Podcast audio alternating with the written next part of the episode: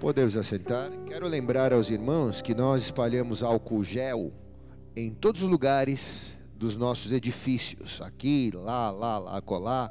Tem álcool gel em tudo quanto que é lugar, tá bom? Inclusive também aqueles que receberão a oração dos diáconos no final do culto receberão com álcool gel. Alguns eu vou riscar o fósforo e vou incendiar.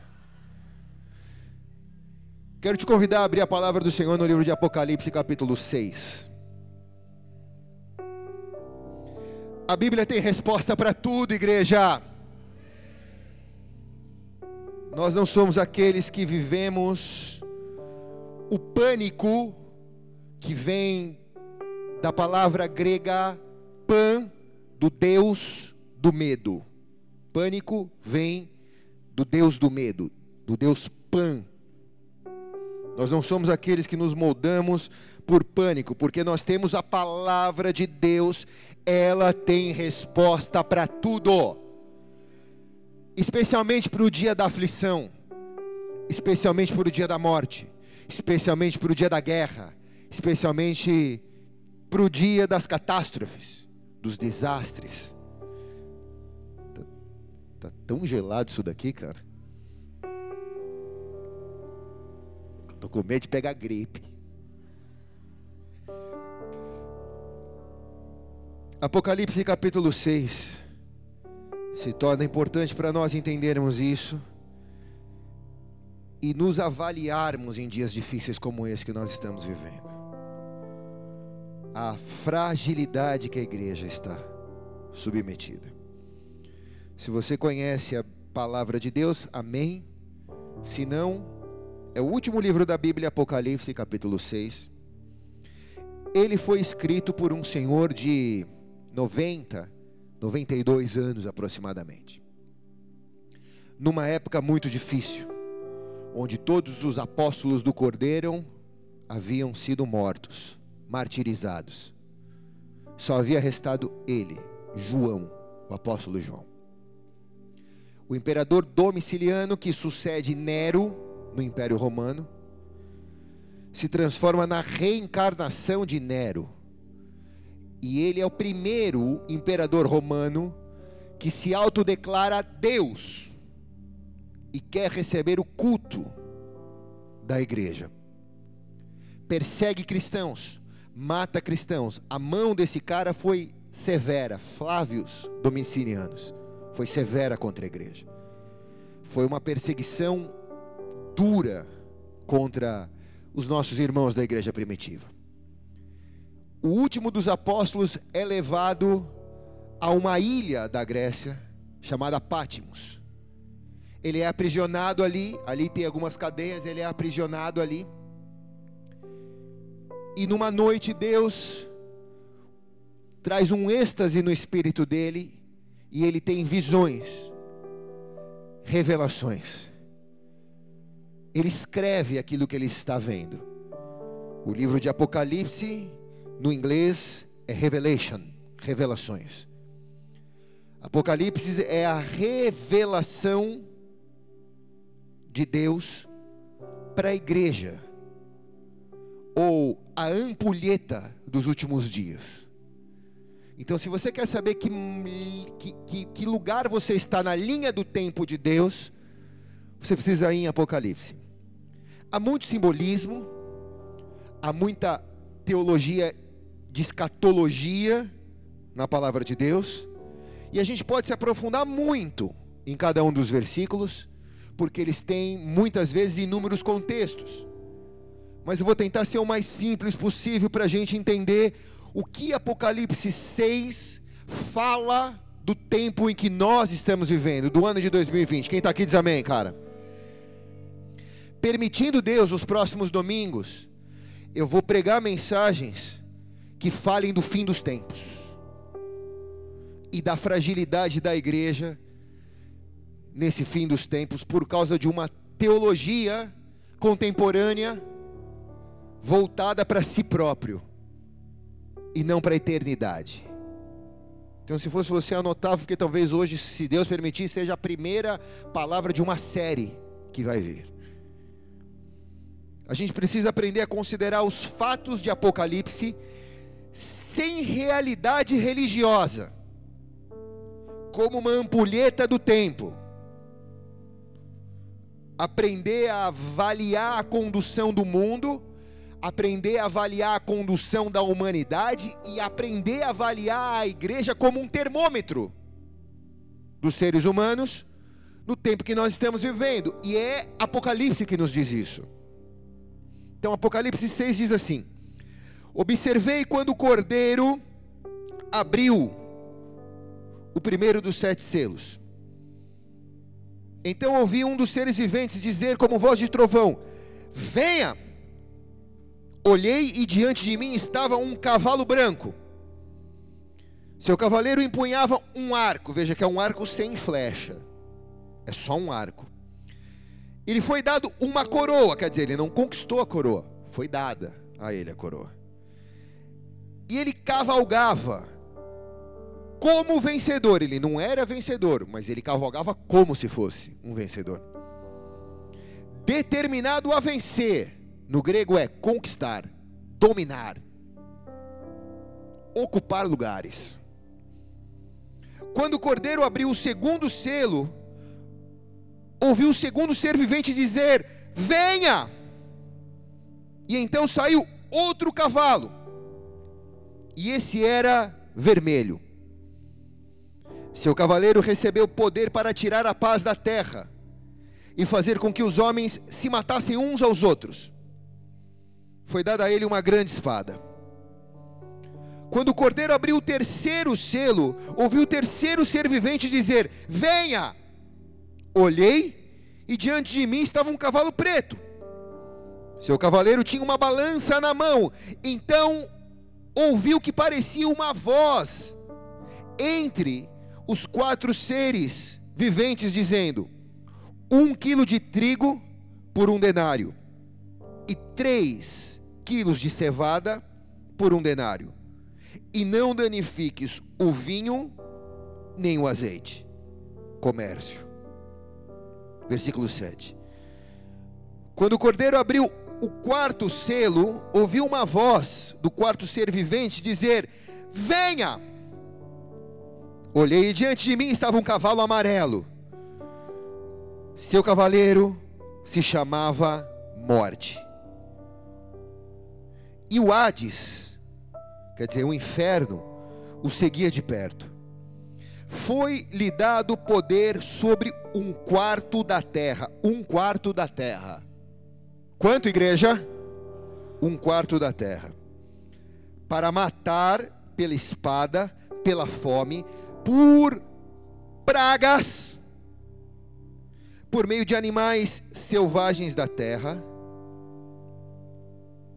Até aí eu quero me ater a esses quatro selos ou quatro cavaleiros do Apocalipse. Quatro cavalos do Apocalipse. Tem uma foto bonita que eu quero que você coloque aqui para você gravar. Vamos orar. Põe a mão sobre a palavra, Pai. Tem sido tão difícil estarmos aqui. Domingo passado, Senhor, o nosso coração se derramava diante de você para encontrar resposta, Senhor. Nós não sabíamos, Senhor, o que dizer àqueles que perderam seus entes queridos no deslizamento do morro, Deus. Mas o Teu Espírito Santo foi bom, foi fiel, trouxe resposta, trouxe uma voz de esperança, trouxe consolo. E hoje o que tem descido do morro são boas notícias. Nós temos escutado que um avivamento tem acontecido ali em cima. Pessoas têm buscado ter uma vida contigo, Senhor, com a certeza da eternidade. Então, por mais duro que seja, nós te agradecemos porque toda a tragédia gerou vida, Deus, e vida em abundância. Mas agora, menos de um mês, em uma semana, nós estamos aqui novamente precisando, Espírito Santo, da tua resposta. Porque mais uma vez a nação brasileira precisa ouvir o que o Senhor tem a dizer acerca disso. Te agradecemos porque o Senhor é o mesmo ontem, hoje e eternamente. Te pedimos que o Senhor fale conosco nesta noite. O Senhor sabe quanto eu também preciso dessa palavra para a minha vida. O quão temerosos todos nós estamos. O quão alertas de todos os cuidados que temos ter, todos nós estamos. Mas nós queremos nos mover por uma palavra de revelação. Por isso nos ajuda a enxergar a nossa fragilidade para que venhamos a sair fortalecidos, porque na fraqueza somos fortes, diz a tua palavra. Eu me esvazio de mim porque nada tenho a dar, também vim para receber. Que o Senhor me capacite a falar como os profetas de antigamente, através de oráculos e profecias. E assim, essa palavra salte deste livro e venha servida na nossa vida. Nós te daremos toda a honra, glória e louvor em nome de Jesus. Amém e amém. Pode aplaudir que não tem contaminação, tá? Quem aplaude não pega coronavírus.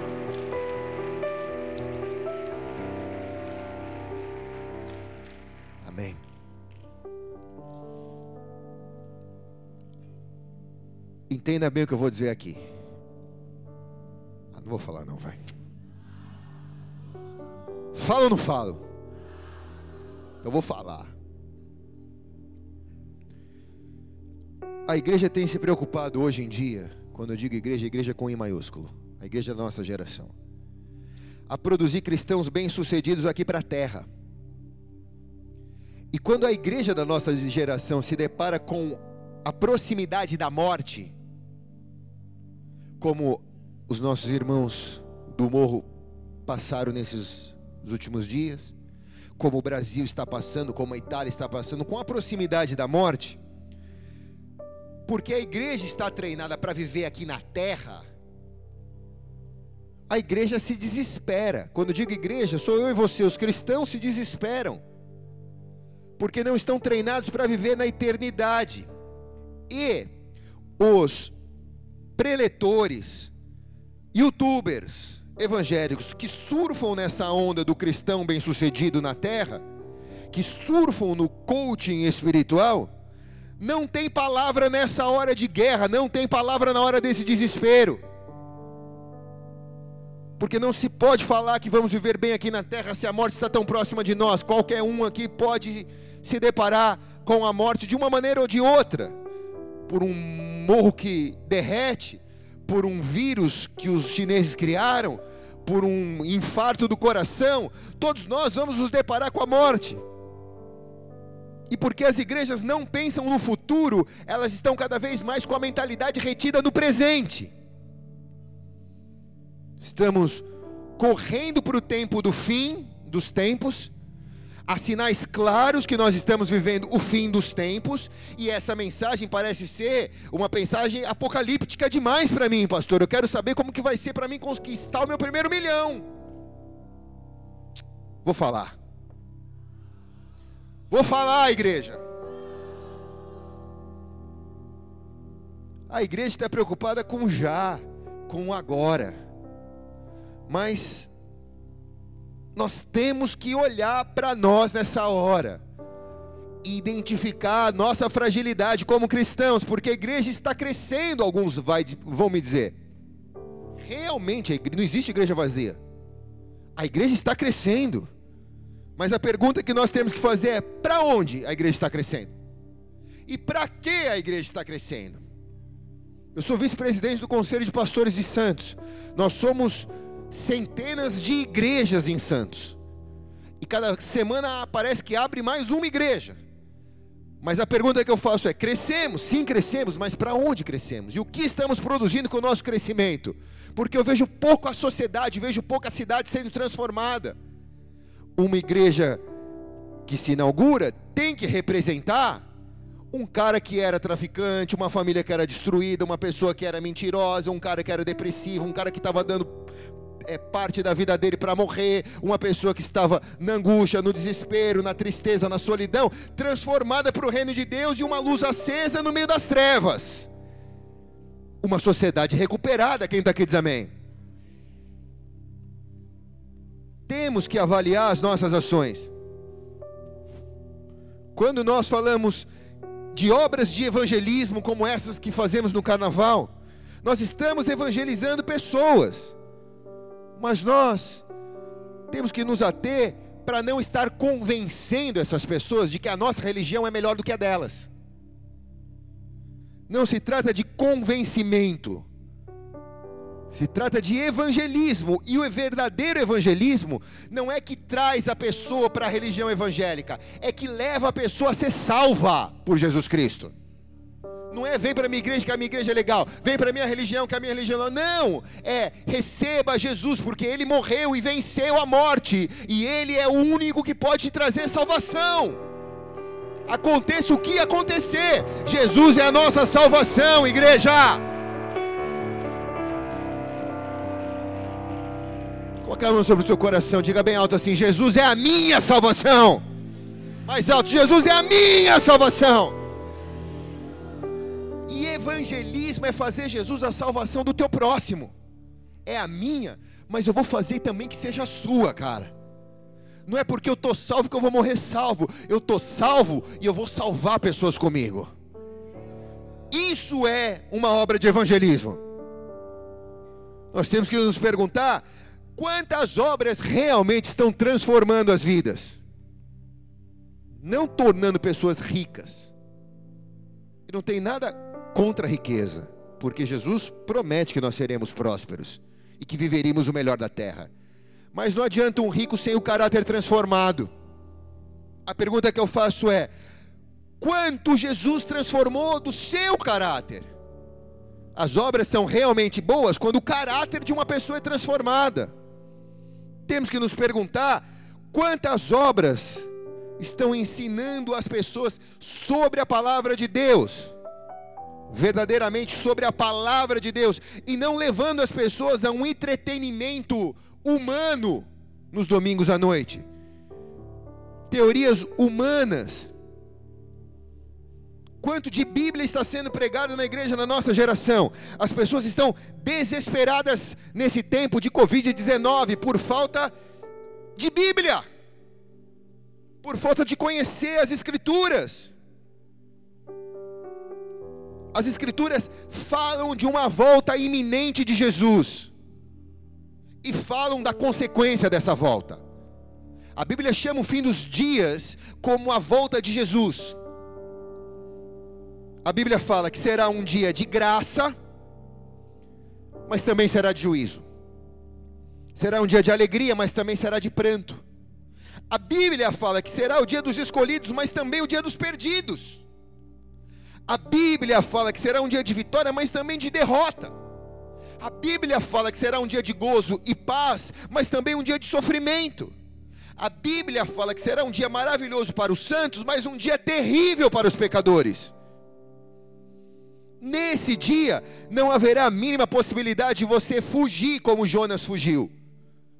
Como Deus disse para ele: vai para um lugar, vai para Tarsis, vai para Nínive, e ele fugiu para Tarsis nesse dia que a humanidade se deparar com o fim das coisas, a Bíblia diz que vai acontecer isso, igreja. Não há como fugir, apertar um botão e sumir da terra. O cumprimento dessas profecias estão biblicamente cada vez mais próximos. Tudo isso que estamos vivendo é sinal do cumprimento dessas profecias. As Escrituras revelam no Antigo Testamento mais de 200 profecias acerca da primeira vinda de Jesus na terra. Apresenta ele como a descendência de Davi, fala que ele nasceria de uma virgem, da cidade de Belém. Todas as profecias que o Antigo Testamento falam, as 200, sobre a primeira vinda de Jesus, já se cumpriram, ele já veio. Porém, as Escrituras revelam mais de 300, quantas? 300 profecias sobre a segunda vinda de Jesus. Eu tenho que conhecer cada uma delas. Se eu tenho dúvida de uma, eu tenho 300 para tirar a minha dúvida. Diz que na primeira vinda ele veio como homem de dores, mas na segunda vinda ele virá como Deus Todo-Poderoso. Na primeira vinda ele veio como Cordeiro de Deus, mas na segunda ele virá como Leão de Judá. Na primeira vinda ele veio como Príncipe da Paz, mas na segunda ele virá como Rei dos Reis e Senhor dos Senhores. Na primeira vinda ele veio para fazer o perdão dos pecados, mas na segunda ele vai vir para julgar pecadores. Na primeira ele veio como um bebê, na manjedoura, mas na segunda ele virá montado num cavalo branco com poder e grande glória, diz a palavra.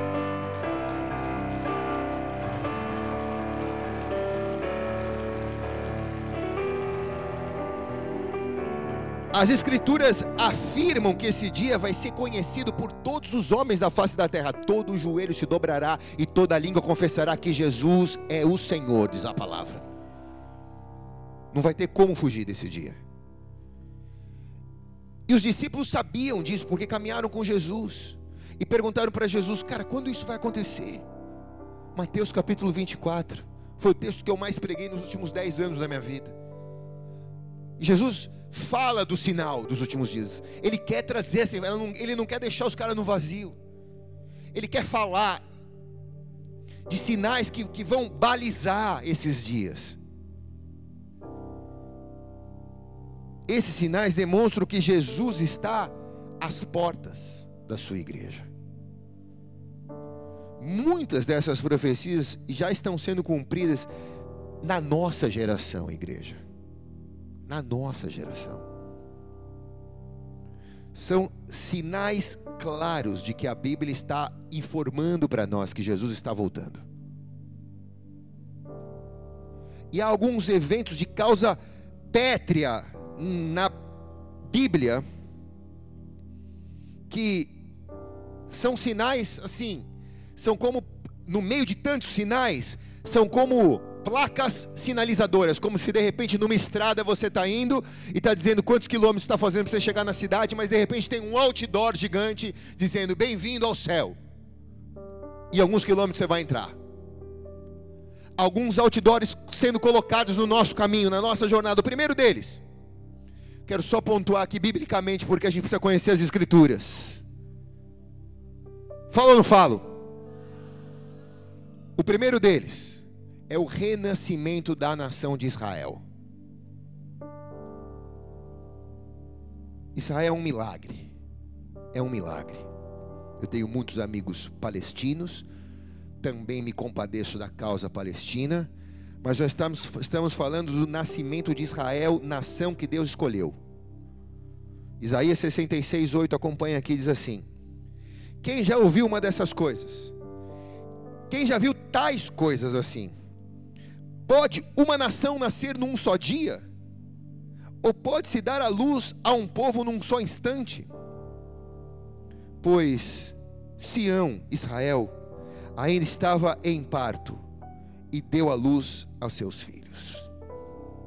A profecia diz, Isaías 66, 8: o nascimento de uma nação. 15 de maio de 1948 acontece um fato inédito na ONU. Os países, por um voto Minerva de um brasileiro, seu Oswaldo, eles escolhem Israel e permitem com que Israel seja uma nação em um só dia, no ano de 1948, 15 de maio, nasce a nação de Israel. Primeiro sinal, já cumpriu. Segundo, o conflito árabe-israelense. Diz assim o texto em Salmo 83, versículo 6. As tendas de Edom e os ismaelitas, Moabe, Gebala, Amon, Amalaque, Filístia e todos os habitantes de Tiro, até a Assíria aliou-se a ele e trouxe a força dos descendentes de Ló contra Israel. As terras que Israel nasceu estavam sendo habitadas por outro povo. E as nações árabes, Jordânia, Arábia Saudita, Egito, Síria, se juntaram e fizeram a famosa guerra dos seis dias contra Israel. Todos se uniram e tentaram invadir Israel, numa condição em que Israel estava em festa judaica, fazendo expiação pelos seus pecados, e naquele tempo o homem não pegava em arma e eles invadiram Israel exatamente naquela festa, onde ninguém podia, nenhum homem que podia defender Israel estava armado. E a Bíblia diz que milagrosamente Israel venceu esse conflito árabe-israelense. E até hoje Israel está ali plantado. Israel é um sinal de Deus na terra. O retorno dos judeus para Israel foi o terceiro sinal. Sonfonias 3:10. Desde além dos rios da Etiópia, os meus adoradores e o meu povo disperso me trarão as ofertas. Isaías 43:6 Direi ao norte: entregue-os, e ao sul: não os retenham. De longe, tragam os meus filhos, e dos confins da terra as minhas filhas. Se cumpriu isso. Houve o êxodo em massa dos judeus para ocupar Israel. Eles colonizaram Israel, transformaram um pedaço de deserto numa das nações mais inteligentes da face da terra. Muitas das coisas que você usa foi criado por Israel. O Waze, por exemplo, os maiores cientistas, Einstein, os melhores artistas, nos falta tempo para dizer o, o, resultado, o extrato cultural, científico que Israel tem. E a última, e a última, e a última delas. Fala ou não fala? E a última delas, já está noticiado pela CNN Mundial. Israel desenvolveu a vacina contra o coronavírus. Israel desenvolveu. Presta atenção, quem está olhando para aqui, diga amém, cara. Não há nenhuma teoria de, de conspiração nessa questão. Quero só fazer um parênteses aqui. Mas é fato de que a China desenvolveu isso. A China desenvolveu isso. A pastora Sheila e alguns profetas, anos atrás, foram para Wuhan, e, junto com o apóstolo Léo, e eles foram orar em Wuhan, na China, porque Deus revelou que Wuhan era o ventre do dragão. O coronavírus começa exatamente em Wuhan, no ventre do dragão. Extermina uma população considerada pelos comunistas uma população pouco produtiva, quer dizer, só me dá custo cuidar de idoso.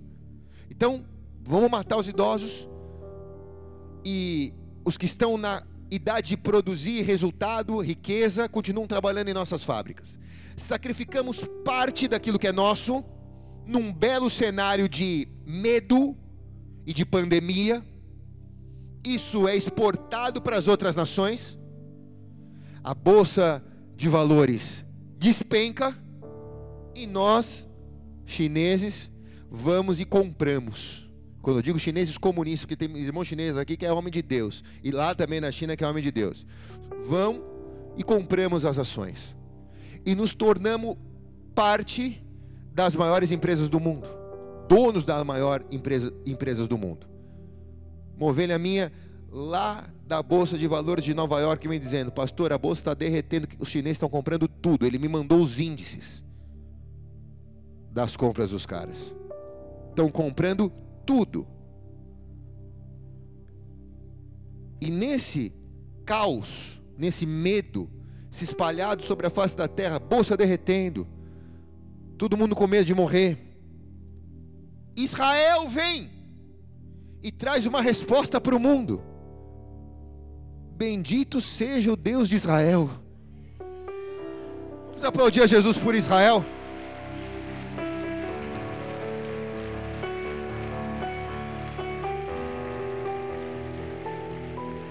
Os chineses até abriram os olhos lá na China.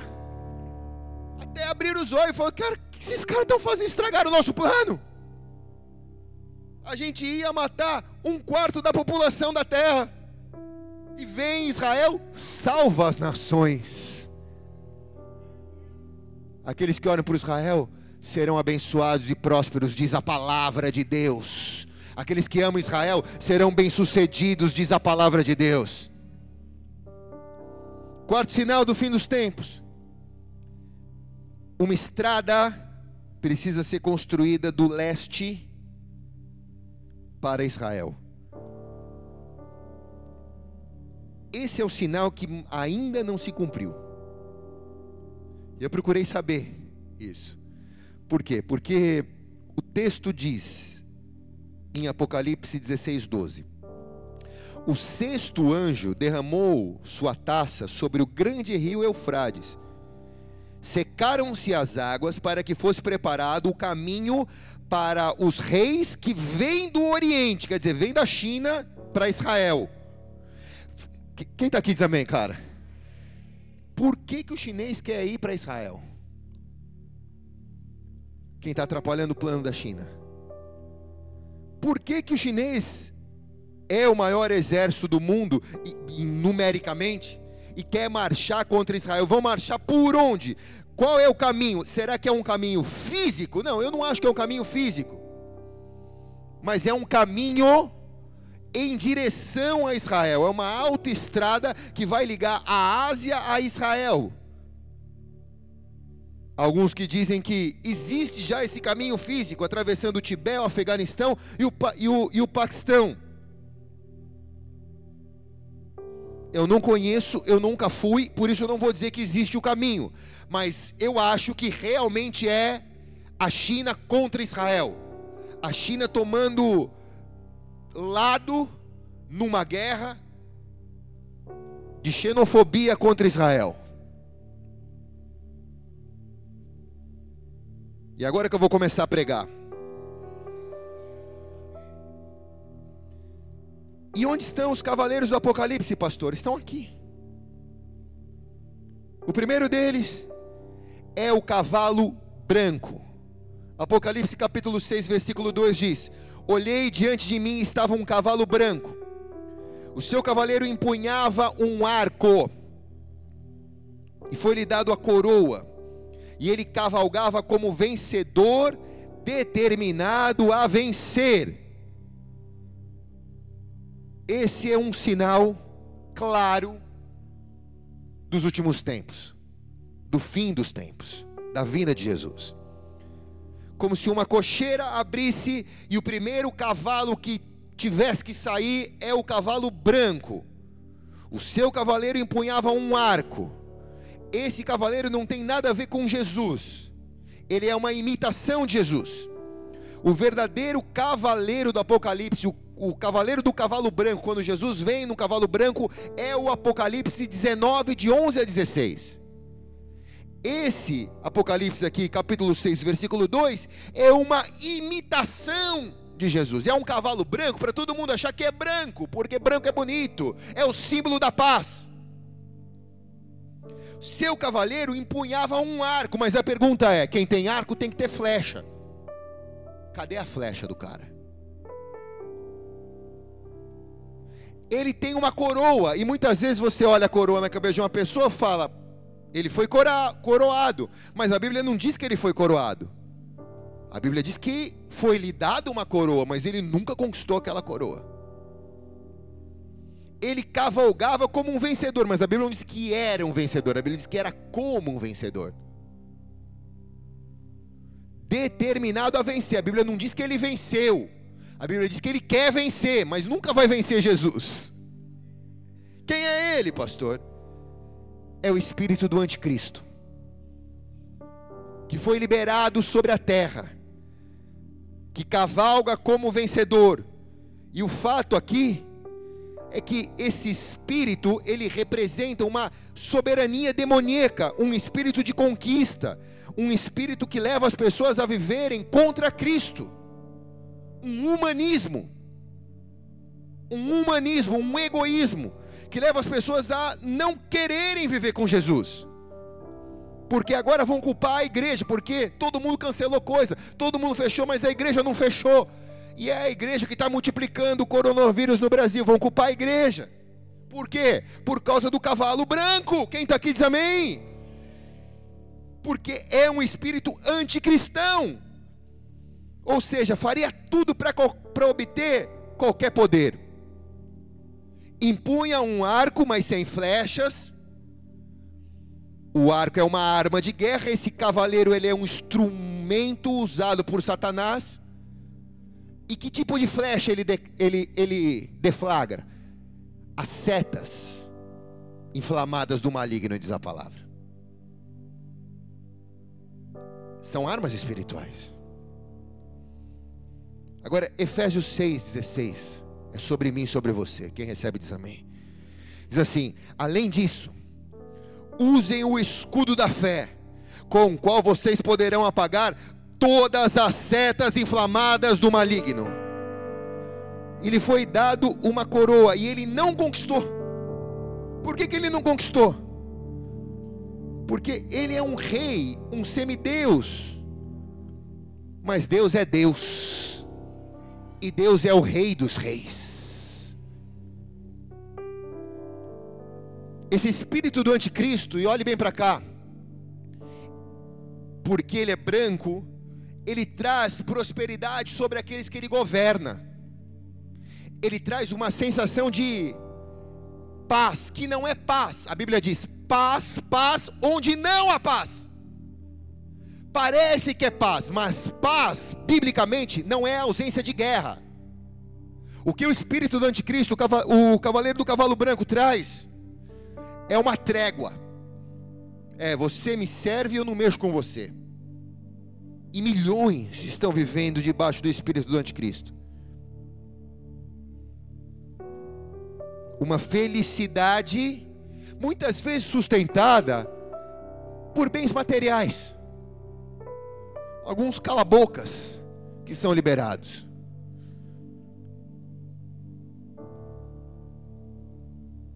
A igreja da nossa geração precisa estar atenta a isso porque ela está sendo treinada para adorar o anticristo e não o Cristo. Cada vez mais a igreja da nossa geração é uma luz apagada. Fala muito bem de conceitos revolucionários, de coaching, de coisas que são importantes, mas que não levam à eternidade, igreja. Esse cavalo branco já está sobre a terra. Não é se vai estar, já está. A milhão. A milhão. O segundo cavaleiro é um senhor da guerra. E Apocalipse apresenta ele como o cavalo vermelho. Apocalipse 6:4. Então saiu outro cavalo e este era vermelho seu cavaleiro recebeu poder para tirar a paz da terra e fazer com que os homens se matassem uns aos outros. E foi-lhe dado uma grande espada. Quem está aqui? Quem está aqui? Que é essa espada? Primeira, segunda, terceira, quarta, quinta, sexta, sétima bandeira aqui, do lado de, da União Europeia e do lado da Austrália é a bandeira da Arábia Saudita.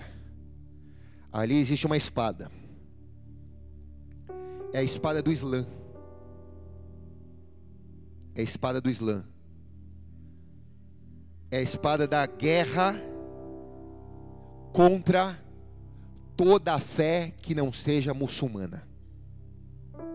Quando eu digo isso, eu digo de com propriedade. Com propriedade. Porque na Índia, onde nós temos as nossas igrejas, a, o islamismo mata budista, mata cristão, mata católico, mata hindu e se matam. E se matam também. Porque dentro das facções deles, do, do xiita, do sulita, eles se pegam porque é uma fé representada pela espada do terror. Quando o ISIS fez guerra na Síria, cortavam a cabeça dos cristãos com a espada. É a influência do cavalo vermelho. Ele não é apenas um cavalo religioso mas ele é um cavalo que representa todo tipo de guerra.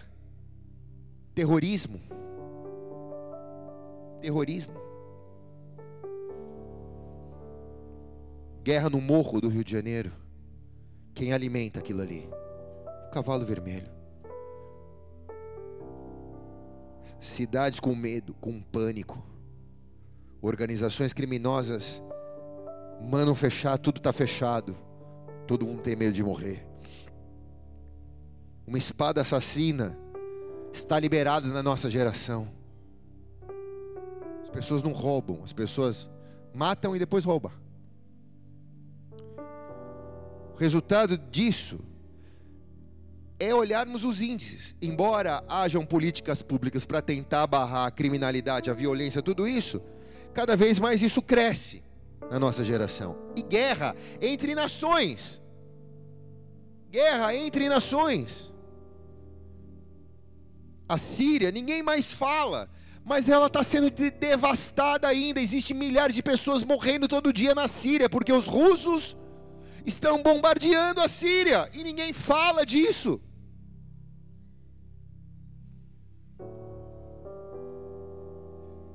Nós estamos já vivendo isso, sem contar, sem contar as ameaças nucleares que a Coreia do Norte vive e mexe apresenta. Nosso querido ditador aqui. Ainda bem que ele se converteu e está no teclado agora. O único botão que ele aperta é do teclado. As ameaças biológicas que estão sendo aplicadas, o que é o coronavírus? Se não é uma ameaça biológica implantada para que haja guerra na terra, para que haja a pobreza de muitos e a riqueza de poucos se não é uma revolução marxista comunista o que a China está tentando providenciar para as nações da terra, nunca se encontrará paz na terra enquanto esse cavalo estiver cavalgando sobre a montanha das nações. Não tem como haver paz.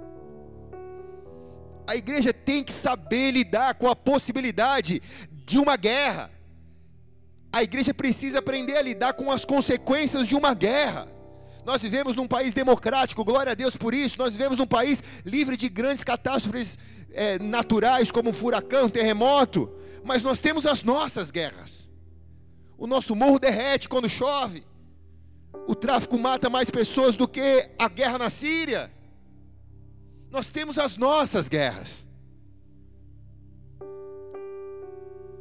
E a pergunta que temos que fazer é: o que, que a igreja tem feito para investir nesse tempo de guerra? Eu não quero julgar as igrejas que fecharam e cancelaram os seus cultos. Eu não acho que eu sou mais espiritual por causa disso. Mas isso vai contra aquilo que eu aprendi. Muitos, muitos, mas muitos, muitos, muitos, muitos. Me falta dedos nas mãos para dizer quantos pastores me ligaram para perguntar o que, que tinham que fazer. E eu não tenho a mínima dúvida do que eu tenho que fazer. Eu tenho que estar aqui. Mesmo que ninguém venha, eu tenho que estar aqui. Porque o meu compromisso não é com você, meu compromisso é com Jesus.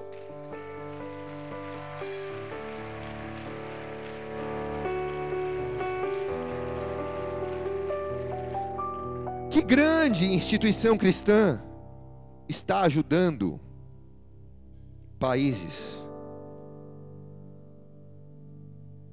que estão sendo bombardeados pelo cavalo vermelho. África, guerra civil no Oriente Médio. Onde existe uma mobilização mundial pela que a igreja está fazendo? A igreja tem uma excelente oportunidade agora no Brasil. Eu vou orar para Deus, para que o Senhor nos revele o que temos que fazer. Mas a igreja tem uma grande oportunidade no Brasil agora para não transformar o abrir e o fechar da igreja num assunto ideológico, mas poder servir onde ninguém tem coragem de servir. Algumas semanas atrás nós falávamos aqui de fretar um avião e ir para a China com alguns corajosos para poder servir onde ninguém tinha coragem de servir. Agora a China está aqui. Agora a China está aqui. E cadê aquela igreja que no dia disse amém? Agora a gente precisa estar dispostos com a mesma disposição que tínhamos de entrar dentro do avião e ir para a China para salvar a galera que estava morrendo lá da gripe, do coronavírus. Mas e agora aqui? Quem está pronto para vestir um, aquela roupa de mergulhador e fazer uma capelania hospitalar? e entrar nos leitos de UTI que tiver para pregar o evangelho para as pessoas da terceira idade que talvez não sobrevivam, mas possam ser salvas em nome de Jesus. Você acha que Deus está esperando quem fazer isso? Muitos missionários estão sozinhos, desamparados, vivendo em péssimas condições, sendo massacrados pelo cavalo vermelho. Terceiro deles, o cavalo preto. Apocalipse 6, 5 a 6. Quando o cordeiro abriu o terceiro selo, ouvi a voz do terceiro ser vivente dizendo: Venha! Olhei diante de mim estava o cavalo preto. Seu cavaleiro tinha na mão uma balança. E então ouvi uma voz dentre os seres viventes dizendo: Um quilo de trigo por um denário, e três quilos de cevada por um denário. E não danifiques o azeite nem o vinho. Até aí. Cara, olha bem para cá. Só o que está em parênteses aqui já dá uma pregação para cinco, seis dias. Qualquer dia, se Deus quiser, eu prego sobre isso mas eu não consigo, eu não consigo resumir o que o anjo está dizendo aqui, o negócio do trigo, do denário, do vinho, do azeite. Mas tentando resumir da melhor maneira possível, o que Deus está dizendo que o cavalo preto vai trazer é um colapso econômico. Cara, olhe para cá. Você assistiu o noticiário essa semana? Quem assistiu, diga amém aqui. Se não é o cavalo preto, o que é então? Negócio que você escuta o médico dizendo aqui, que vai dizer, dizendo aqui, não vai morrer tanto quanto morreu os outros vírus, que também nasceram na China. Gripe aviária, gripe suína, só tranqueira.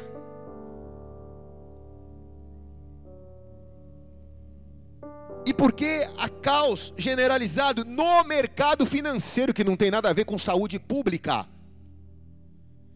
Porque o colapso econômico, a centralização do poder, tem resultado devastador sobre a terra, trazendo o que? Fome. Fome. Fui comprar um leite no mercado hoje, tinha fila. E eu falei, falei para a moça que sempre atende a gente, falei, o que, que aconteceu com isso? Ah, pastor, também, né? Com o noticiário que tá, estão comprando água aqui, estão comprando leite, estão comprando tudo aqui, não tem mais nada no supermercado. Você ouve aquela notícia, dá até vontade de comprar também. Mas você fala: não, eu estou dando corda para o cavalo preto. Se eu aceitar isso, quem está aqui diz amém, cara. O cavalo preto traz fome sobre a face da terra, e uma das consequências da fome, sabe qual é? A guerra. A guerra. A China faz tudo isso, por quê, pastor? Por causa da fome. Por causa da fome, porque desvalorizando mercados, eles compram commodities e eles conseguem ter comida para todos eles lá. Antigamente, um dia de trabalho valia um denário. Estou tentando reduzir, vou pregar sobre isso, se Deus permitir.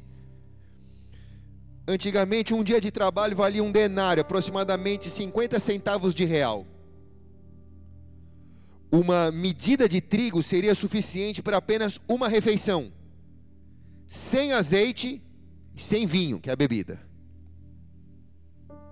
Isso simboliza que haverão dias em que as pessoas vão trabalhar o dia todo para comer uma refeição crua, sem o preparo do azeite e sem acompanhamento de bebida.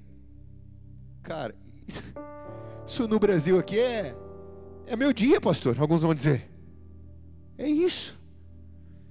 Eu trabalho o dia inteiro para pegar um real, para subir no bom prato e comer. Cara, quantas pessoas comem conosco no bom prato que estão nessa condição? É a minha única refeição por dia, pastor. É a minha única refeição por dia. A fome causa uma anarquia generalizada. Nós tivemos muito tempo nosso trabalho no Haiti, temos até hoje a nossa igreja lá. Eu vi pessoas se matarem por causa de um prato de comida. Quando o alimento chegava da ONU, as pessoas se degladiavam para conseguir pegar um saco de comida para eles comerem e venderem e fazerem dinheiro para poder comer mais. Isso faz com que haja manifestações públicas, isso faz com que haja suicídios em massa. E qual é o caráter da igreja em relação a tudo isso? Todas as vezes que os cristãos estão preocupados com o meu pão de cada dia, e se esquecem da fome que as pessoas estão passando, porque o cavalo preto está bombando na terra não conseguem olhar através de uma notícia como o Covid-19 a atuação do cavalo preto. Quantas refeições nós poderíamos mobilizar por mês para desabrigados nos morros? O que pudemos fazer, nós fizemos na, na semana que estávamos ali. Acabamos com a fome? Não, não acabamos com a fome. Nós nunca vamos poder amenizar as dificuldades dos nossos dias. Por quê? Porque é esse cavalo é esse cavalo que está atuando. Quantas vezes escutei testemunhos de pais aqui que passam por situações de desemprego e às vezes de desespero. Uma vez uma, um pai me disse, pastor, eu estava bem, cara. Até o dia que meu, meu filho olhou para mim e disse, pai, quero leite. E eu não tinha leite para dar. Eu peguei um copo de água e falei, faz de conta que você está tomando um leite. Imagina que essa água vai te suprir como leite. Ele falou: fui orar depois com meu coração partido, porque eu não tinha dinheiro para comprar um litro de leite para o meu filho. Eu dobrei o meu joelho e pedi: Senhor, agora chega, acabou. Eu quero poder comprar leite para o meu filho. E eu determinei aquilo no mundo espiritual. E no dia seguinte, Deus abriu uma porta para mim, pastor. Eu estou aqui testemunhando que agora eu consigo comprar leite para o meu filho porque Deus ouve a oração que nós fazemos quando a nossa porta está fechada, no nosso desespero, na nossa angústia. Todos nós estamos vivendo na mesma terra, debaixo da mesma atmosfera. Todos nós podemos sofrer por isso também. E o quarto e último, estou acabando. Só uma introdução. Acabando a introdução. O quarto cavaleiro, que é o que principal temos que falar aqui, é o que traz a morte. E a gente vê que ele é o cavalo amarelo. E é o que está atuando agora, Está cavalgando sobre o Brasil nesse exato momento. Cavalo amarelo. Apocalipse 6, 8. Olhei diante de mim estava um cavalo amarelo. Seu cavaleiro se chamava Morte. E o Hades, que é o inferno, o seguia de perto. Foi-lhe dado poder sobre um quarto da terra. Eu esqueci de calcular isso. Sobre um quarto da terra, para matar pela espada, por fome, por pragas, por meio de animais selvagens na terra. Um quarto da população da terra aproximadamente 1,5 bilhões de pessoas. Bilhão de pessoas. Bi. Pessoas que vão morrer por causa de fome, de doença contagiosa, de praga, de praga e de animais selvagens.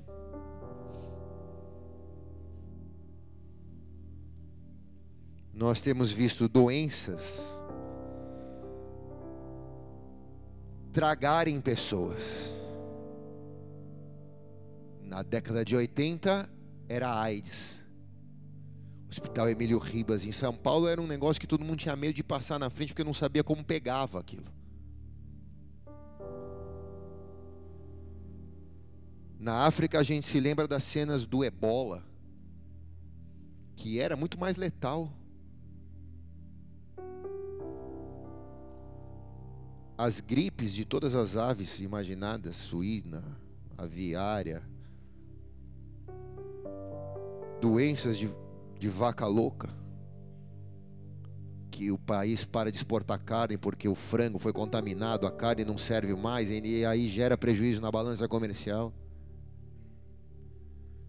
tantas outras possibilidades para trazer genocídio em massa. Genocídio em massa, água contaminada, vacinas tecnicamente modificadas para não trazer saúde, trazer doença. E eu sou favorável a todas as vacinas, tomo todos os meus filhos têm a carteira atualizada. Mas também isso é verdade. Nos dias de hoje, a gente vê isso aumentando consideravelmente, igreja. Isso só pode ser um teste para verificar a capacidade que o cavalo amarelo tem de controlar as massas, de ditar comportamentos, de matar, gerando pobreza de muitos, riquezas de poucos. Isso é só um teste. Eu, eu posso te dizer profeticamente que coisas piores ainda virão. Isso é só um teste para ver qual a abrangência do cavalgar do cavalo amarelo. Como as massas são mobilizadas pelos meios de comunicação e as pessoas entram em pânico generalizados.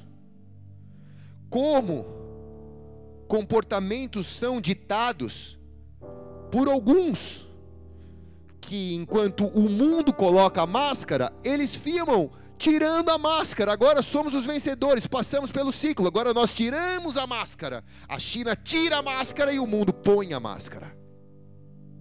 A mesma máscara deles. O problema que nós vemos é que aqui entre nós funciona. Funcionou. Está funcionando. Do outro lado do mundo sai um ataque para todas as nações da terra. E eu pergunto, por que que chega no Brasil? Parece teoria da conspiração, né? Mas não é. O Brasil é o celeiro de alimento. A China é o número um nas exportações de commodities do Brasil. Quem está aqui? E o Brasil é o celeiro de missionários para as nações.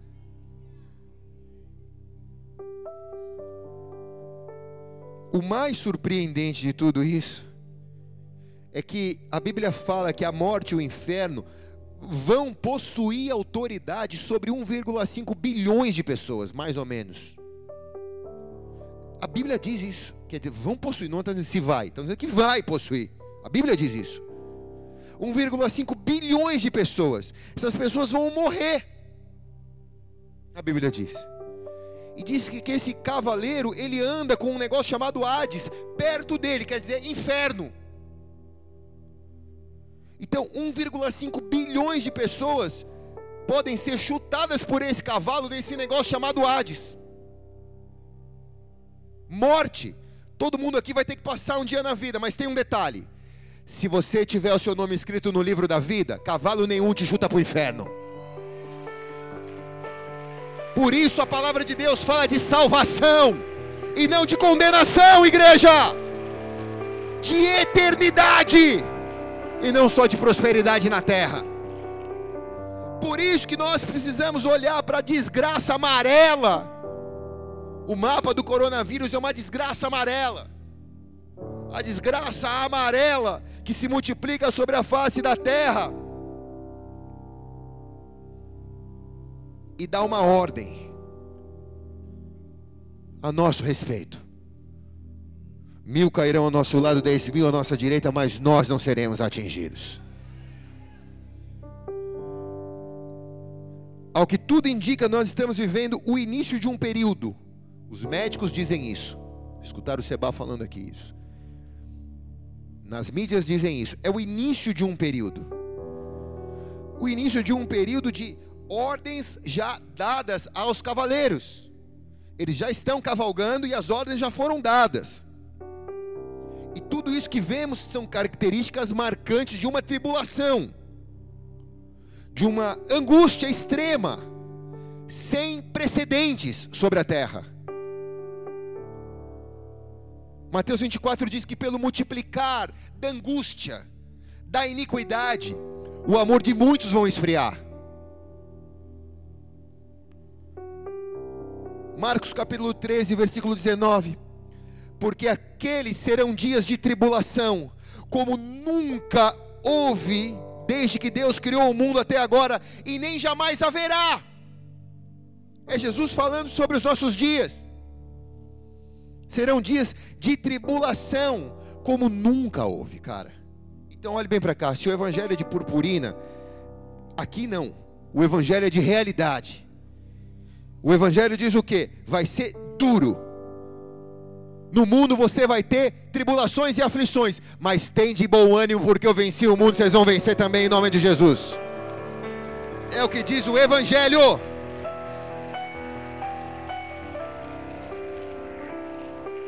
E agora eu termino. Termino. Há três ordens claras para os cristãos e para a igreja dos dias de hoje. Três ordens claras. Há um comando do céu para a igreja. Há um comando do céu para a igreja. É guerra, igreja. É guerra. Olha para o irmão que está ao teu lado e acho que ele não entendeu. Ele está procurando mosquito. Fala, é guerra. É guerra, cara.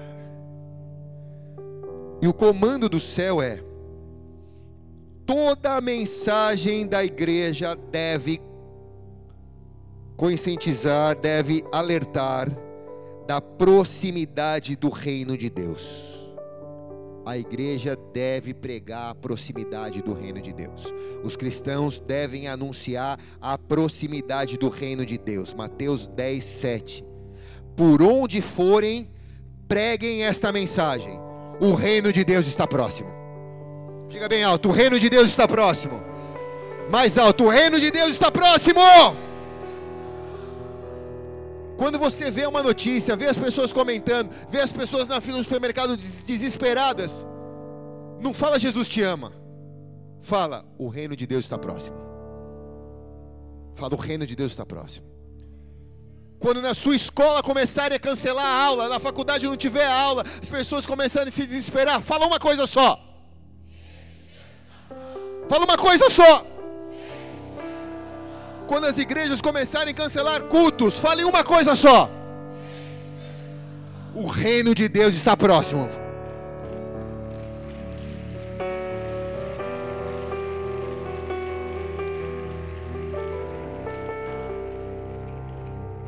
Segunda ordem de Deus é: temos que estar vigilantes, pautados, pautados nos critérios bíblicos. O que eu preguei hoje aqui foi Bíblia, igreja. Não é achismo, é Bíblia. Com a escatologia correta, nada está distorcido aqui. Critérios bíblicos e na oração, vigiar nos critérios bíblicos e na oração. Muitos vão dizer, vai para lá e a massa vai. Outros vão dizer, vai para cá e a massa vai. Você vai para onde a Bíblia falar que você vai. E é para o céu. Então vai para a Bíblia. Vem para o culto para quê? Por causa da Bíblia. Vai para a cela por quê? Por causa da Bíblia. Vai ler na Bíblia por causa da Bíblia. Ela é tua bússola.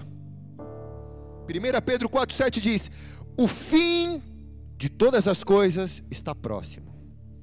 Portanto, sejam criteriosos, sejam alertas e dediquem-se à oração.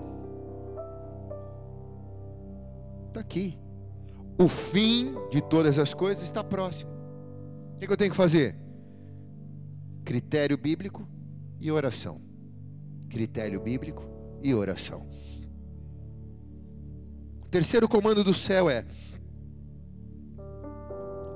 a grande crise que eu preguei aqui, que a igreja está vivendo, a grande crise da nossa geração que a igreja está vivendo, não é pecado na igreja, não é pecado na igreja, mas é a falta de arrependimento da igreja.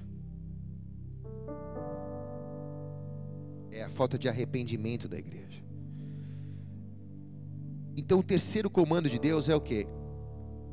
Pega tudo isso que é cavalo preto, amarelo, vermelho e branco, toda essa influência, todo esse cenário que os cavalos montaram. E faz o que com isso? Se desespera? Não, se arrepende dos seus pecados. Se arrepende, se acerta com Deus. Como falamos no domingo passado, quando buscávamos resposta para Deus sobre o deslizamento do morro, o que eu tenho que fazer é me arrepender só. Porque podia ser eu que tivesse ali sepultado vivo, debaixo do barranco. E talvez eu não tivesse tempo para me arrepender. Então, enquanto você está aqui ouvindo a palavra de Deus, se arrepende. Se arrepende. Porque Apocalipse 1,3 diz: Feliz aquele que lê as palavras dessa profecia, e feliz aquele que ouve e que guarda o que está escrito, porque o tempo está próximo. O tempo está próximo, Apocalipse está dizendo: o tempo está próximo. E quem é feliz? Quem se arrepende. Quem ouve o que essa palavra diz, quem ouve o que esse livro diz e que guarda o que esse livro diz, essa pessoa é feliz, diz a palavra. A palavra diz que essa pessoa não tem problema? Não. A, pessoa, a palavra diz que essa pessoa não pega coronavírus? Não. A palavra diz que essa pessoa não passa por crise financeira? Não. Essa palavra diz que a pessoa ela é feliz. Mesmo no vale da sombra da morte, ela faz dele um jardim florido. Ela é feliz. Por quê? Porque ela é guiada, não pelo enganoso coração dela, mas pela palavra de Deus. Então, igreja, eu vou dizer um negócio aqui como parte dessa igreja. Nós somos privilegiados por poder estar numa igreja onde a palavra é pregada do jeito que ela é escrita. Por falta de palavra, você não morre nessa casa. Mas por falta de arrependimento, morre. Porque o coração é duro às vezes. Mesmo correndo o risco de pegar o vírus daqui a alguns minutos, eu não consigo enxergar os meus pecados e pedir ao Senhor, Deus, eu quero me acertar contigo aqui, porque eu não sei o que vai ser de mim amanhã. Mas eu quero me acertar contigo agora e me arrepender de todos os meus pecados. Eu quero entregar minha vida a ti, Senhor. Eu quero que tu sejas o meu Senhor e o meu Salvador. Não porque eu estou com medo de morrer, não, mas porque eu quero ser feliz. Eu quero viver nessa terra, mesmo com guerra, mesmo com peste, mesmo com caos econômico, mesmo com um espírito de enganação religiosa do anticristo, mas eu quero viver feliz, sendo guiado por Ti, Senhor, discernindo as coisas, enxergando as coisas, não porque a Globo me diz, mas porque eu sei o que é verdade, e a verdade é a palavra de Deus. Quem está aqui diz amém, cara?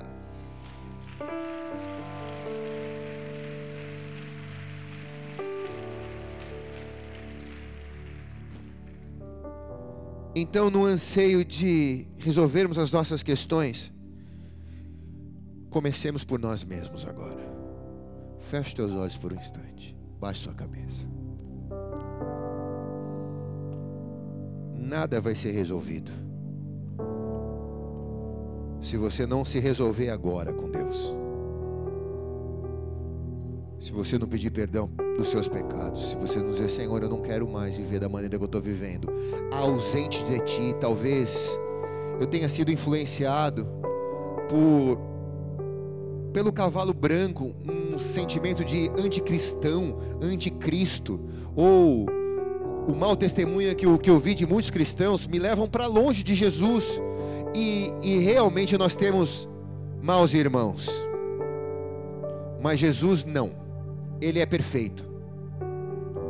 Você não precisa se aproximar de ninguém para se aproximar dele. Você pode ir direto a ele. Você não corre risco de, de se decepcionar com ele.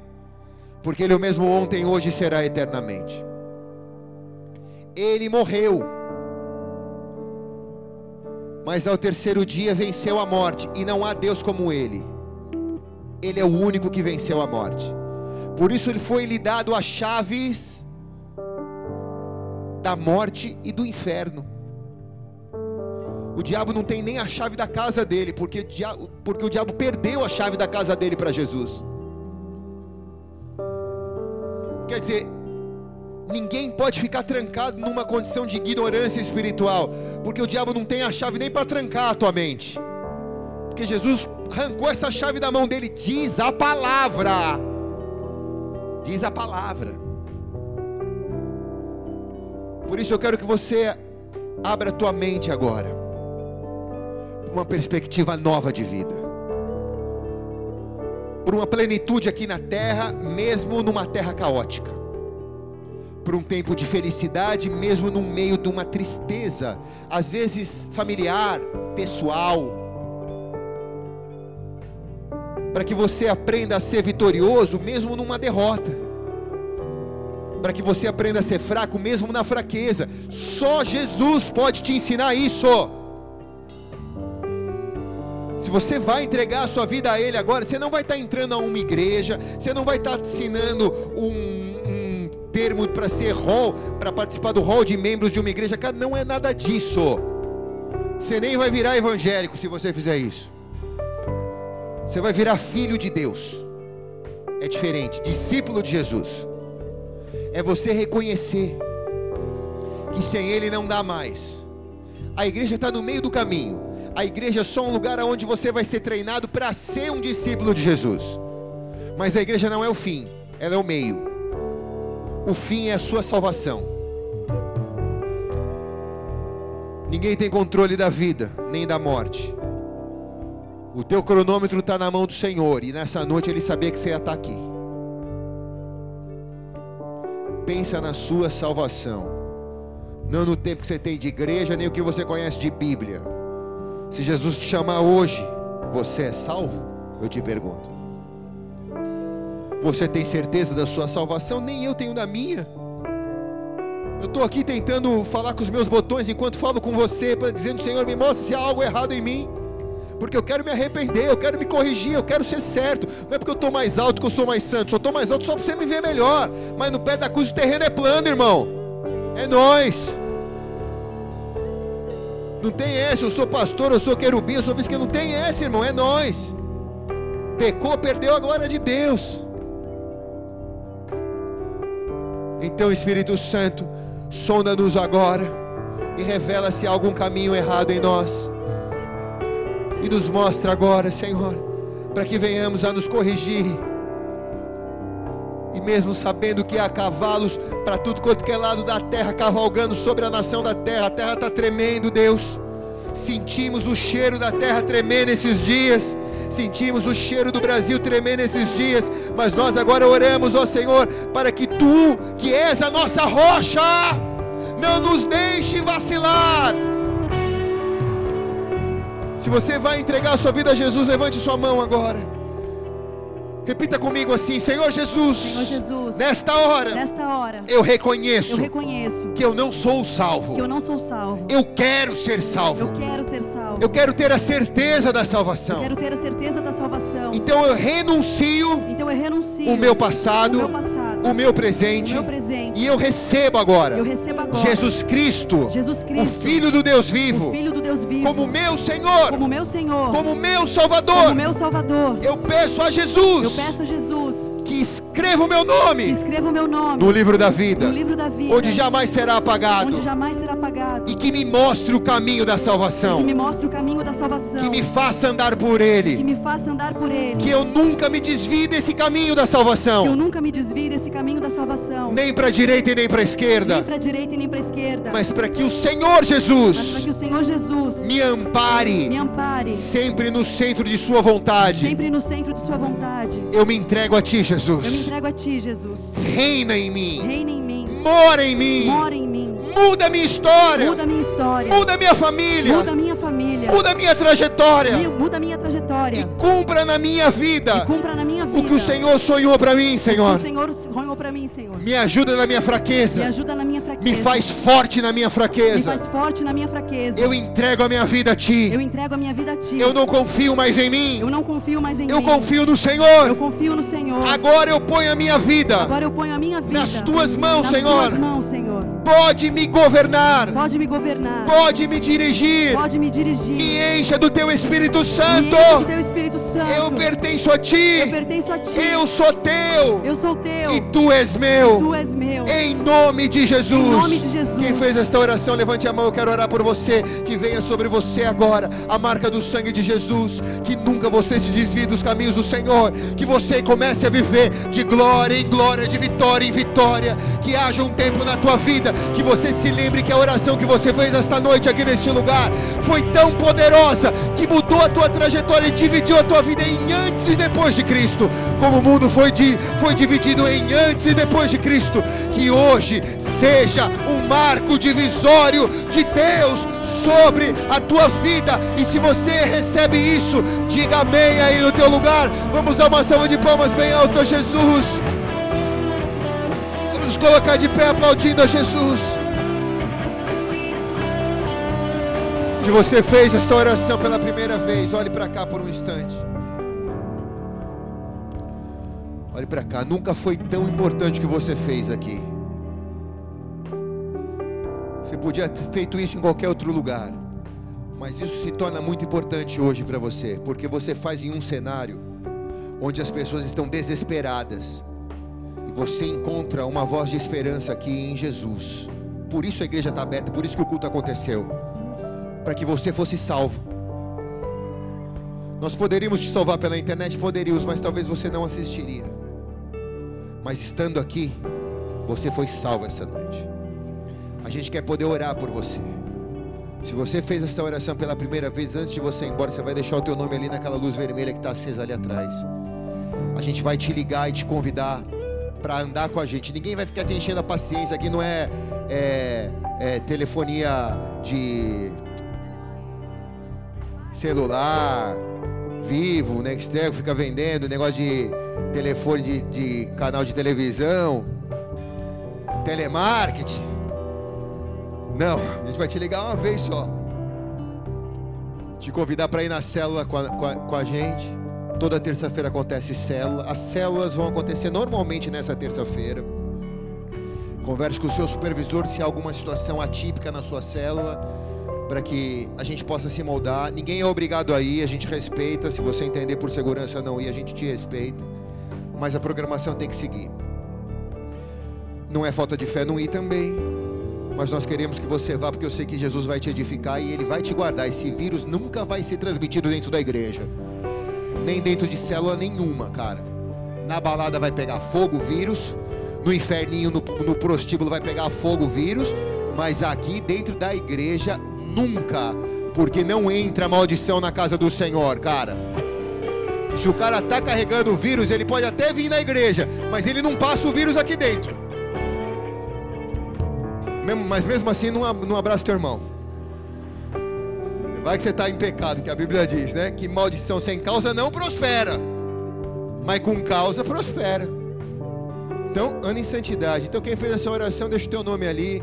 Eu faço um café da manhã com as pessoas que deixam o nome ali, eu, a pastora. Quando der, a gente vai fazer. A gente vai te convidar, não vai te custar nada. Você vai comer pão de queijo de graça, tomar café comigo, com a Sheila, para a gente contar a nossa história para você. Amém? Vamos adorar um pouco ao Senhor. Levante as mãos. Vamos lá, Fábio Júnior.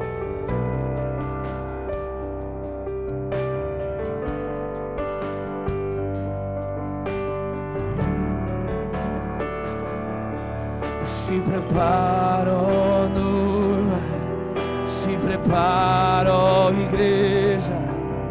pois o rei está voltando, o rei está voltando. Se prepara, ó noiva, se prepara, ó igreja, pois o rei está voltando. O rei está voltando. Que caia o temor de Deus sobre a igreja. Caia o temor de Deus sobre nós. Que caia o temor de Deus sobre a igreja que caia o temor de Deus sobre nós. E Ele vem,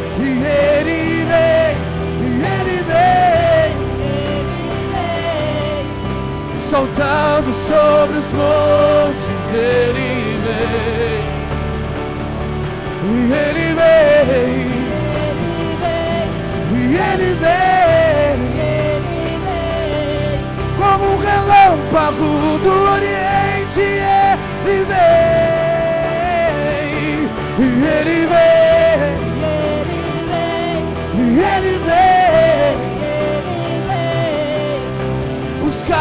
seus amados, ele vem. Oh, e ele vem. E ele vem enxugar, enxugar as suas lágrimas, ele vem.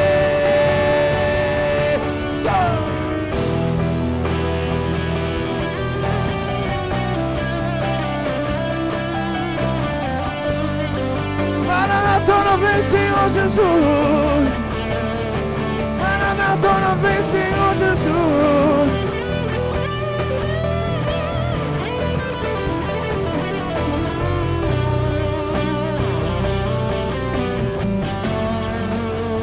Vamos ter um tempo de oração agora. Levante suas mãos, feche seus olhos. Vamos orar em concordância. Senhor, nós oramos por todos aqueles acima de 60 anos da nação brasileira, de outras nações da terra, mas da nossa cidade de Santos, da nossa jurisprudência espiritual. Nós oramos, são quase 16%, Senhor, da população da terra em 2050 será. Nós oramos agora, Senhor, para que em nome de Cristo Jesus, a nossa cidade tem muitos na terceira idade, na melhor idade. Mas nós oramos agora, Senhor, para que essa prega, essa praga, essa peste, essa maldição não alcance os nossos senhores nem as nossas senhoras. Nós pedimos para cada um deles um anjo do céu agora, acampando ao redor. A tua palavra diz que os teus anjos acamparão ao redor daqueles que o temem e os livre do mal. Que praga alguma chegará à nossa casa, porque o Senhor dará ordem aos teus anjos ao nosso respeito. Então, dando ordem aos teus anjos ao nosso respeito, nós pedimos a respeito dos nossos senhores e senhoras. Dá ordem aos teus anjos agora, Senhor, para guardá-los e livrá-los de todo o mal. Que haja uma oportunidade, uma plataforma para que a igreja pregue o amor e mostre através das obras este amor. Por isso, revela o que o Senhor espera de nós e nós cumpriremos. Estamos aqui para te servir, Senhor, em todas as coisas. Tu sempre será honrado. Não faltarão louvores a ti, nem glória a ti, Senhor. Tu és o dono de todas as coisas, Senhor da terra. Nada foge ao teu controle. Porque embora venhamos, vejamos cavalos indo e vindo sobre a terra, tu és o verdadeiro cavaleiro do cavalo branco.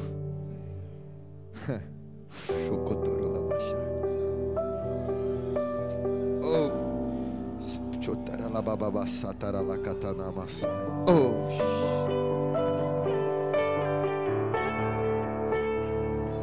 O inimigo sabe o final dele já, Senhor. Inimigo já sabe o final dele, Senhor.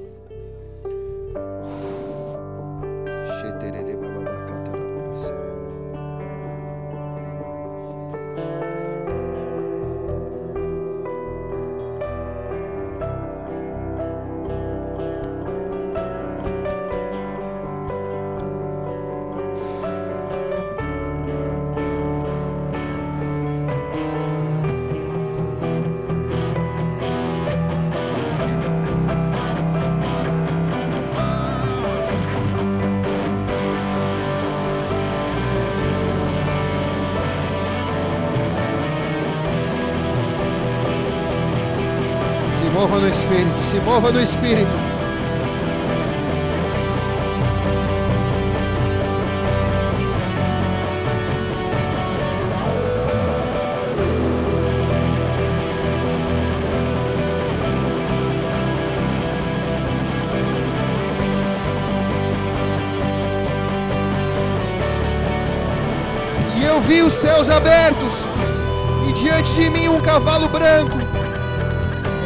Cavaleiro se chama Fiel e Verdadeiro. Ele julga e guerreia com justiça. Os seus olhos são como chamas de fogo. A sua cabeça há muitas coroas, muitas coroas, muitas coroas. E um nome que só ele conhece e que ninguém mais. Está vestido com um manto tingido de sangue. O seu nome é Palavra de Deus. Os exércitos do céu o seguiam, vestido de linho fino, branco, puro, todos montados em cavalos brancos. De sua boca sai uma espada afiada, o qual ferirá todas as nações da terra. Ele governará com um cetro de ferro. Ele pisa o lagar do vinho do furor da ira do Deus Todo-Poderoso. Em seu manto, em sua coxa, está escrito um nome: Rei dos Reis e Senhor dos Senhores. Rei dos Reis e Senhor dos Senhores. Rei dos Reis e Senhor dos Senhores. Rei Reis e Senhor dos Senhores.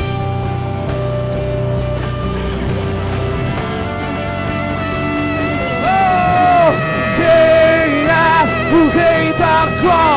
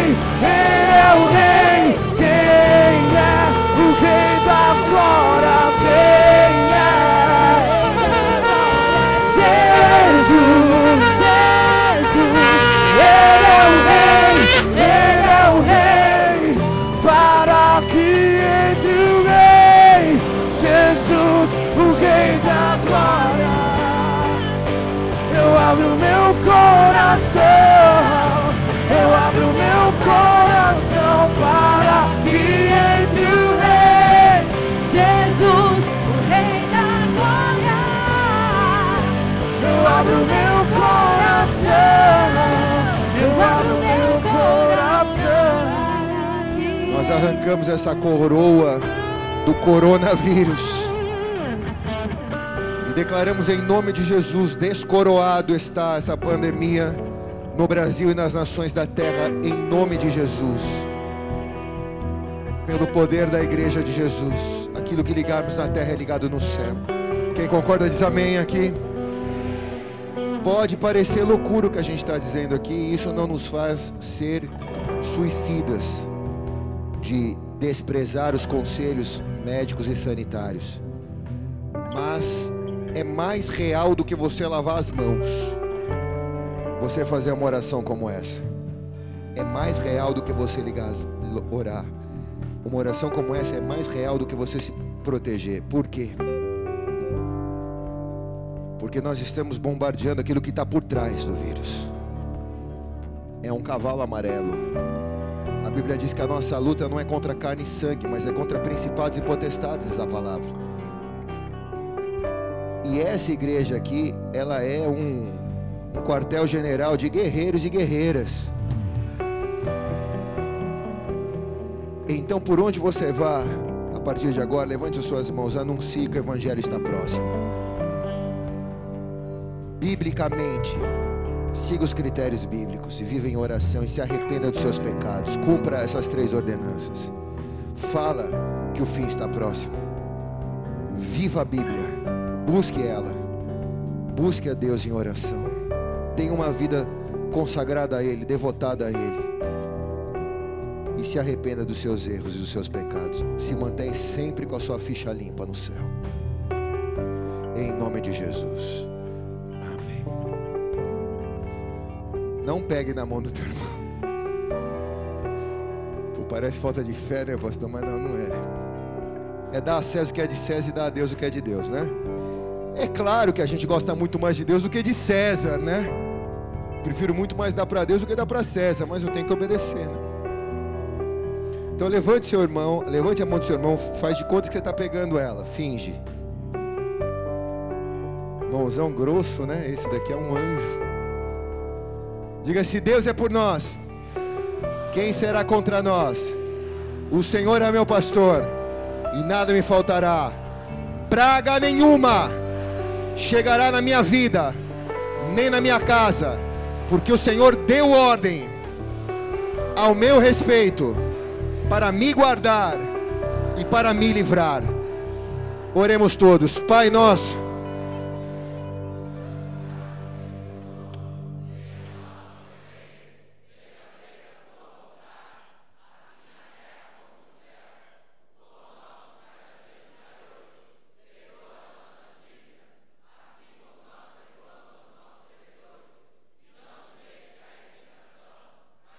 Do mal, pois teu reino, o poder e a glória para sempre. Amém, amém. Dá uma salva de palmas a Jesus para uma semana de vitória. Dá um soquinho no irmão que está do teu lado aí e passa gel logo em seguida. Tchau.